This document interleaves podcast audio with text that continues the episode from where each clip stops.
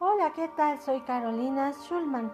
Bienvenidos a mi tercer podcast. Estaré miércoles y sábado por aquí. Me encuentran en Facebook como Carolina Schulman Romo. Me mandan un inbox o mensaje WhatsApp y contesto lo más pronto posible. Pueden hacer cita por WhatsApp, solo mensajes, no llamadas. Este podcast es único y original. Espero me sigan porque se pondrá muy interesante.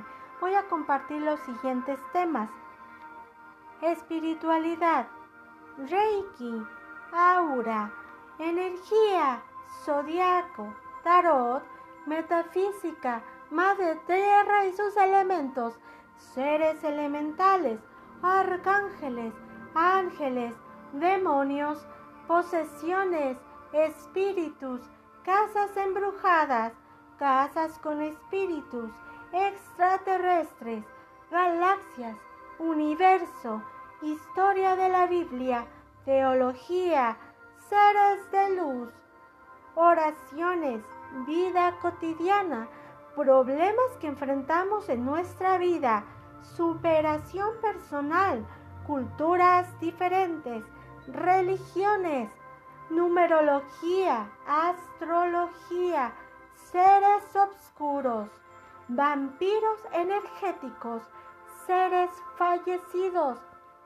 temas del amor como del odio, personajes espirituales en nuestra historia, quiromancia, sabiduría universal, filosofía, esoterismo, meditación, maestros ascendidos, temas místicos, decretos y afirmaciones, ladrones de energía, libros espirituales, antiguos y modernos, tanatología, emociones humanas, temores y fobias, herbolaria, temas existenciales, simbología, significado de los sueños, videncia y sus cualidades, el perdón, la crítica, el bullying, clave para la felicidad, la negatividad y positividad, hábitos, personalidades, velas, energías positivas y energías negativas,